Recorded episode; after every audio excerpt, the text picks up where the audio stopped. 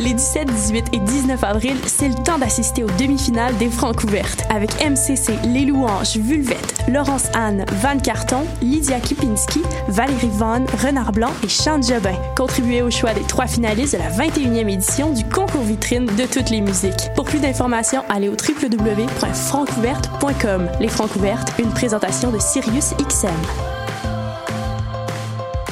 Excusez-moi, j'aurais besoin d'un conseil pour un vin. Je cherche un vin surprenant, jeune, avec une finale émergente. Ah, je travaille pas ici, madame, mais ce que vous cherchez, c'est le festival Vue sur la Relève. Ah, je ne connais pas celui-là. C'est un festival qui va avoir lieu du 9 au 20 mai à Montréal. Il y a du théâtre, comme la pièce Petit crime contre l'humanité, de la danse, de la musique. Wow!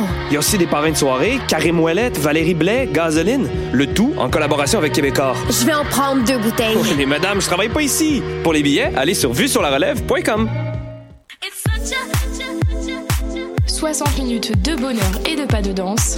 Ça se passe tous les samedis à 14h sur choc.ca avec votre émission du coup qui vous transporte sur la scène électro d'ici et d'ailleurs.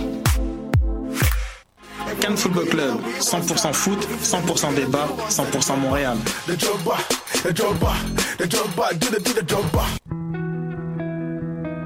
Voyage au bout de la nuit, c'est ton émission d'ambiance nocturne sur le Nightlife Underground montréalais. Découvertes musicales, chroniques culturelles et idées de sortie pour divertir tes nuits urbaines. Voyage au bout de la nuit, c'est l'émission nocturne de choc.ca.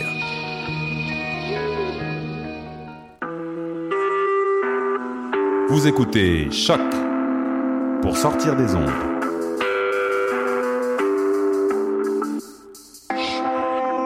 Podcast, musique, découverte. Sur choc.ca. La musique au rendez-vous.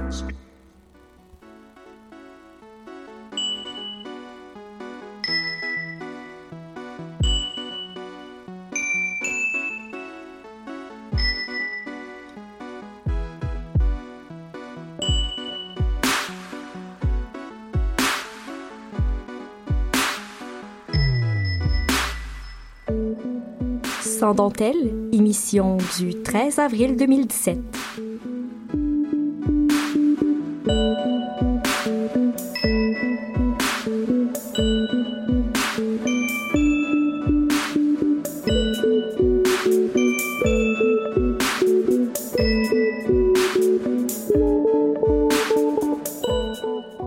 Bonjour à tous et toutes et bienvenue à cette émission de Sans dentelle. Je me trouve présentement en compagnie de Cassandre Desmarais. Allô Cassandre. Salut Camille. Et Florence Dancos. Salut.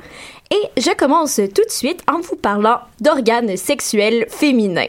Et plus particulièrement de vulve. et oui, je commence comme ça, drette là. Et je me dis, je n'ai pas honte de parler de ça à la radio. Eh bien non. Et c'est d'ailleurs un des grands combats en ce moment des euh, féministes de parler euh, de vulve et comment ce terme-là qui est tabou contribue à l'idée de la pureté de la femme. C'est d'ailleurs le grand combat aussi du Parti Vagin en ce moment qui dessine euh, des vulves un peu partout dans le quartier euh, Oshaga Maisonneuve et euh, dans le but de euh, norma- normaliser la vue de la vulve comme on voit les pénis un peu partout dessinés dans des graffitis puis on trouve ça bien normal et bien correct. Alors euh, j'ai euh, j'ai eu envie de faire un petit quiz avec vous mesdames et aussi avec toi Sarah à la régie qui euh, pour euh, pour connaître euh, la vulve un peu plus et la rendre notre amie à tous et à toutes. Alors, je commence tout de suite. Vrai ou faux? La vulve et le vagin, c'est la même chose. Faux. Oui, bravo!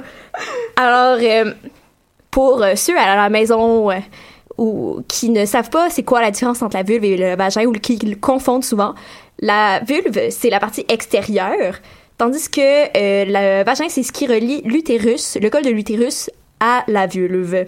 Et aussi, la vulve est vraiment remplie de d'une plus grande quantité de terminaisons nerveuses comparativement au vagin qui qui en a presque pas. Ma deuxième question. Quelle insulte du vocabulaire québécois signifiait autrefois l'organe sexuel féminin? Conne. Même chose, con.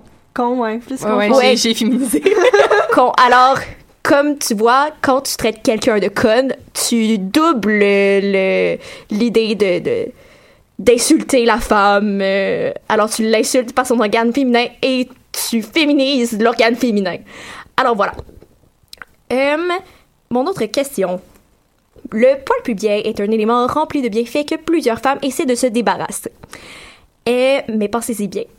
Euh, si le corps voulait se débarrasser et n'avait pas besoin du poil pubien, il aurait disparu. On peut penser entre autres aux dents de sagesse qui disparaissent en ce moment. L'évolution naturelle. Bref, nommez-moi trois bienfaits des poils pubiens autour de la vulve. Ben, je pense que ça permet de garder euh, féminin aéré, comme. Ouais, aéré. Je pense que c'est un des bienfaits.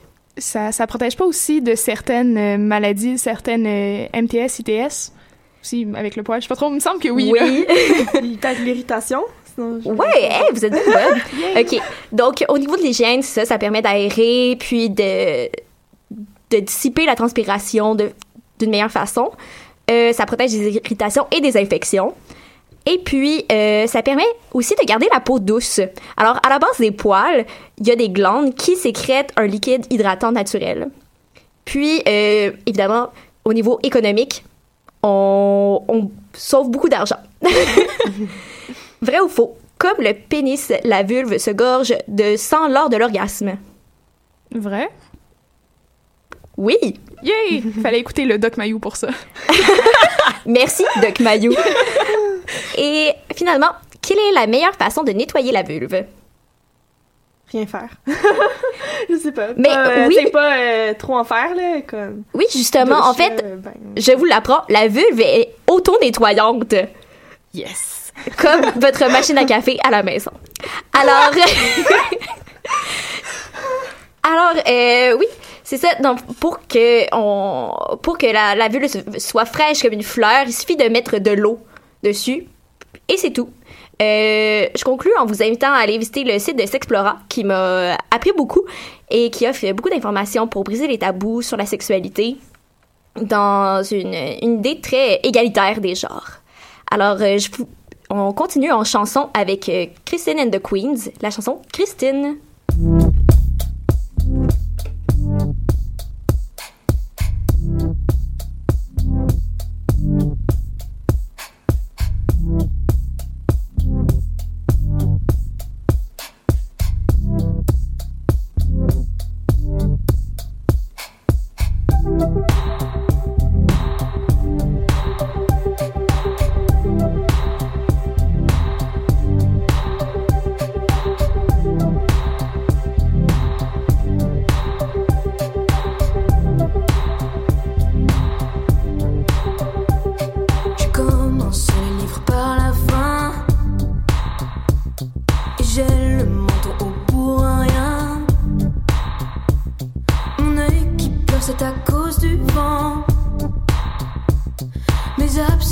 C'est du sentiment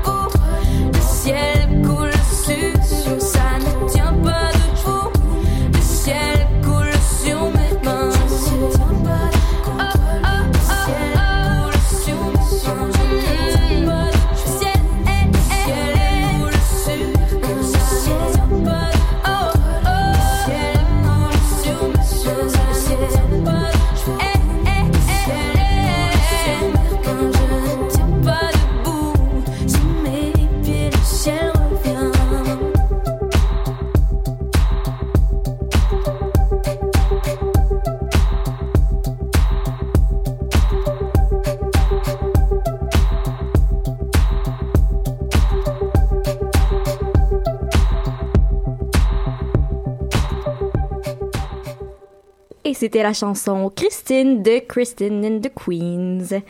Alors maintenant, ici à l'émission, on vous parle beaucoup de femmes, de mouvements féministes, mais il faut pas négliger que beaucoup de mouvements antiféministes aussi.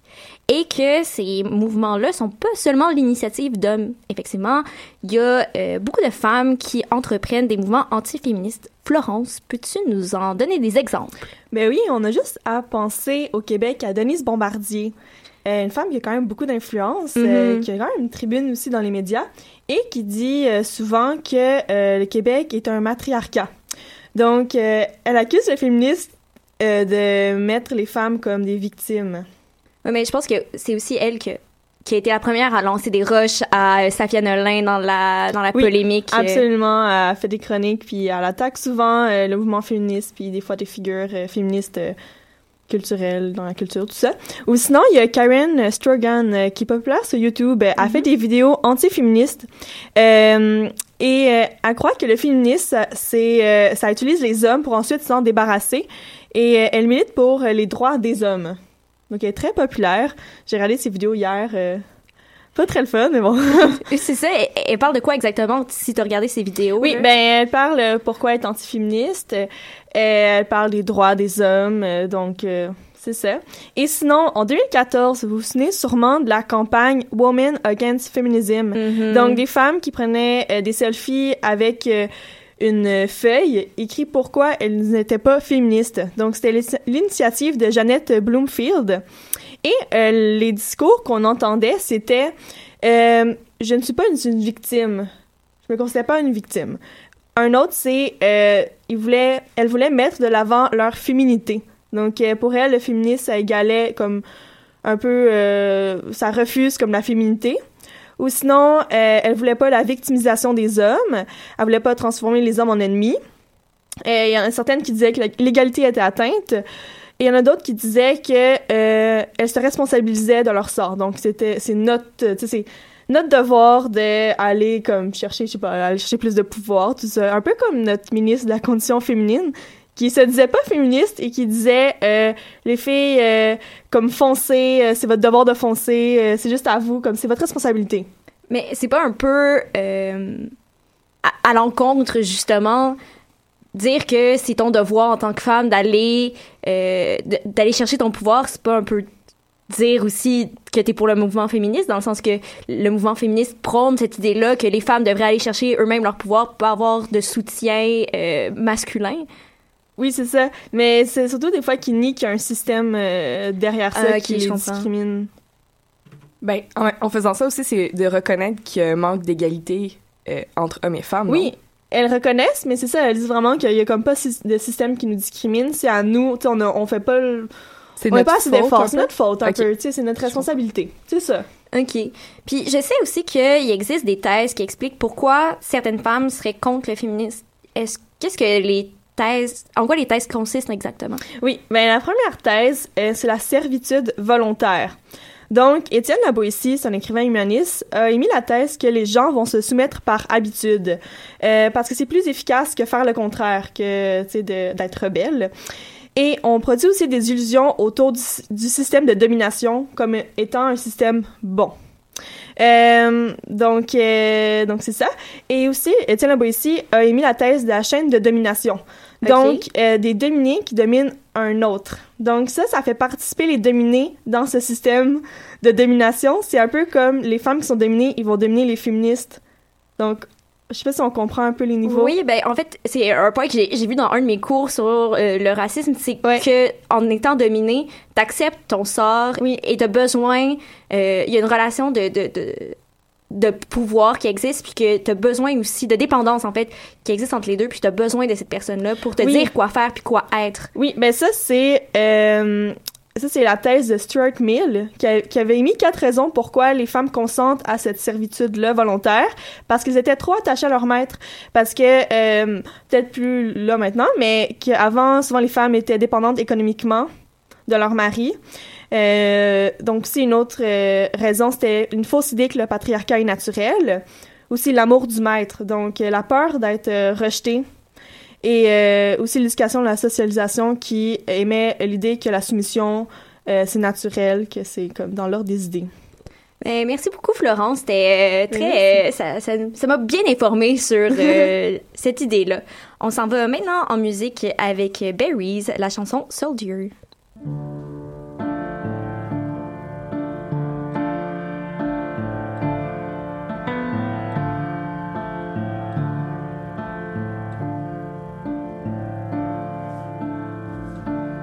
You pull it off, you messed around. You told me so, but even though I threw all my weight in, figure it out the way you want. You called it off, you messed around. I can't help you now.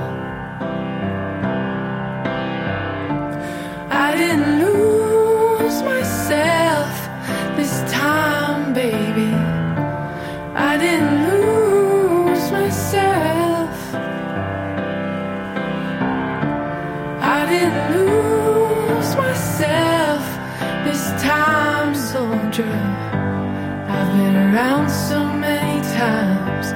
I've been there so many times.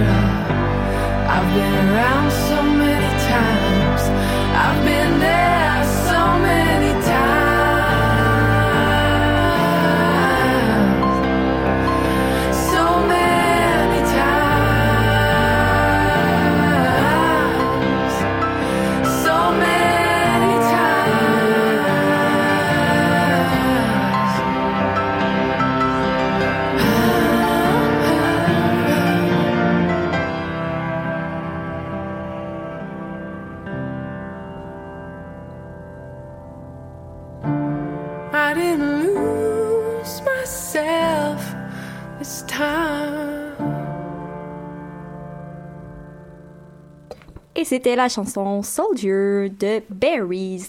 Maintenant, je ne sais pas si vous vous souvenez, la semaine dernière, Cassandre nous avait parlé des universités. Et maintenant, on va au niveau secondaire. Donc, je ne sais pas si vous avez entendu parler euh, du cas récent du code vestimentaire au collège Regina Assumpta, comme quoi les jeunes filles ne pouvaient pas porter des pantalons lors de leur remise de diplôme. Et que euh, fallait avoir une certaine longueur de jupe qui était considérée comme appropriée. Euh, c'est pas la première fois qu'on voit des cas comme ça, euh, puis ça fait beaucoup couler d'encre euh, dans les journaux. C'est un problème qui persiste en effet. Euh, Cassandre, qu'est-ce qui est advenu de ce cas-là? Eh ben, en fait, à l'origine, c'est une, une sœur d'une élève qui a publié ça sur Facebook, puis qui faisait circuler le message qu'avait envoyé l'administration Regina Sumta aux élèves. Euh, puis dans son message, euh, cette sœur-là dit qu'on met encore une grande importance sur le physique féminin, euh, sur l'apparence des femmes, alors que c'est un événement où on devrait célébrer la réussite de ces, de ces femmes-là, comme quoi ils ont, ils ont terminé leurs études et tout. Puis pour vous donner une idée, les consignes pour les codes vestimentaires des gars faisaient comme huit mots, puis celles des filles faisaient huit lignes. Donc, c'est fou à quel point il y a une grande différence entre euh, comment on perçoit, comment on devrait percevoir le corps féminin du corps masculin. Puis comment l'administration a réagi dans- avec la plainte de la, la dite sœur? Ben, ça l'a vraiment fait les médias. Il y a des articles dans plusieurs journaux et tout. Mhm. Puis euh, le directeur a réagi en disant que le message, c'est le même depuis des années. Puis euh, c'est la première fois qu'on lui faisait part de, de cette discrimination-là et tout. Puis que c'est juste que les règlements restaient les mêmes depuis l'époque où euh, l'école était tenue par une congrégation de sœurs. Puis ils ont juste ils ont juste renvoyé le même message que celui qu'ils renvoient depuis des années. Donc ça, ça a été leur réaction, puis leur, leur excuse, en quelque sorte. C'est euh, oui, c'est un peu euh, comme quoi euh, re- euh, parce qu'on n'avait pas renouvelé, ben ça nous excuse, tu sais. Ben, ça soulève un problème aussi de comment c'est arriéré comme, comme Mhm. pensée, puis comment ça n'a pas été un problème jusqu'à maintenant. T'sais, il a fallu que ça soit public pour que ça devienne un problème. Puis c'est aussi un cas qu'on voit souvent dans les, dans les, dans les collèges privés où il y a des uniformes. Là. Je pense qu'on a tous fréquenté des euh, secondaires privés. Là. Moi, une partie de mon secondaire, puis vous aussi, je crois. Oui. Ouais. Puis euh, je sais qu'à mon école, euh, t'avais pas le droit de faire couper ta jupe. Puis notre jupe arrivait en bas de nos genoux, tu sais. C'était un peu comme... Puis même, même pour les, pour les garçons, là, mon, mon petit frère qui va encore à Jean-Eudes, oh, j'ai nommé mon secondaire, euh, qui va encore à Jean-Eudes, euh, se fait réprimander parce que ses cheveux touchent à son collet. Puis il se fait dire, tu dois aller chez la coiffeuse, sinon ben, tu vas être, tu pourras pas rentrer à l'école et tout, tu vas être en retenue, tu vas avoir des, des conséquences. Puis il a même pas le droit de les attacher. c'est rendu à un certain point où tes cheveux sont ton corps, tes cheveux sont... sont il y a comme un- une certaine... euh, c'est genré, comme, comme quoi les cheveux courts, c'est des cheveux pour les gars, puis les cheveux longs, c'est des cheveux pour les filles. Ça, ça genre vraiment les élèves, dans le sens que ça donne pas de, de fluidité non plus dans les, Ben non. dans les genres. Si, si tu te considères pas nécessairement comme femme ou homme, puis je veux dire, au, au secondaire, c'est un grand moment où est-ce que tu t'identifies. Tu ouais, tu découvres, tu t'identifies. Donc, j'imagine que ça, devrait, ça devient aussi un problème de ce côté-là. Oui, puis, tu sais, depuis quelques années, on entend plusieurs cas d'élèves qui protestent contre ces règlements-là dans, dans des écoles privées, dans des écoles publiques aussi, euh, parce qu'ils trouvent le code vestimentaire sexiste. Euh, il y a deux ans, en fait, il y a des étudiants de, de FACE qui ont tenu une, une journée de protestation parce que il y avait des règles contre le port de chandail qui, qui ré- révèlent un peu le ventre, puis euh, pour des pantalons qui vont au-dessus des genoux, tu sais. Il y, il y a quand même... C'est c'est quand même un sujet qui est assez... que tout le monde, tout le monde est au courant partiellement ou beaucoup par rapport à, ce problème-là. Puis le gros problème avec ce les codes vestimentaires, c'est que c'est beaucoup plus contraignant pour les filles que pour les garçons. Euh, par exemple, je vais je aller en général, mais dans la plupart des parce qu'avant j'étais dans une école euh, une école publique, fait qu'on mettait nos vêtements nos vêtements de tous les jours. Puis souvent, les, règlements pour les garçons s'appliquaient aussi pour les filles. Mettons, tu peux pas mettre des, des pantalons baggies ou euh, on pouvait pas voir tes sous-vêtements ou euh, des trucs comme ça. Mais pour les filles, il y avait c'était beaucoup plus contraignant. On pouvait pas dévoiler nos épaules. On pouvait pas mettre de, de camisole spaghetti. Et ça, c'est un, un règlement que je trouve complètement ridicule. là. Les bretelles spaghetti, on va se le dire, là. C'est super sexuel. Non, non, mais dans le sens que euh, c'est quoi la différence entre une bretelle un peu plus large puis une bretelle spaghetti? Bref c'est une autre question mais oui puis le, le problème aussi c'est que souvent ces, ces filles là qui arrivent à l'école puis qui sont considérées comme non réglementaires euh, il il y a eu beaucoup de, cas où les filles sont renvoyées chez elles ou se font passer des vêtements comme usagés ou euh, qu'il y avait dans, les objets perdus ou des trucs comme ça. Puis ce qu'on leur envoie comme message, c'est que leur corps est... On, ils peuvent pas montrer leur corps à l'école parce que c'est c'est non approprié.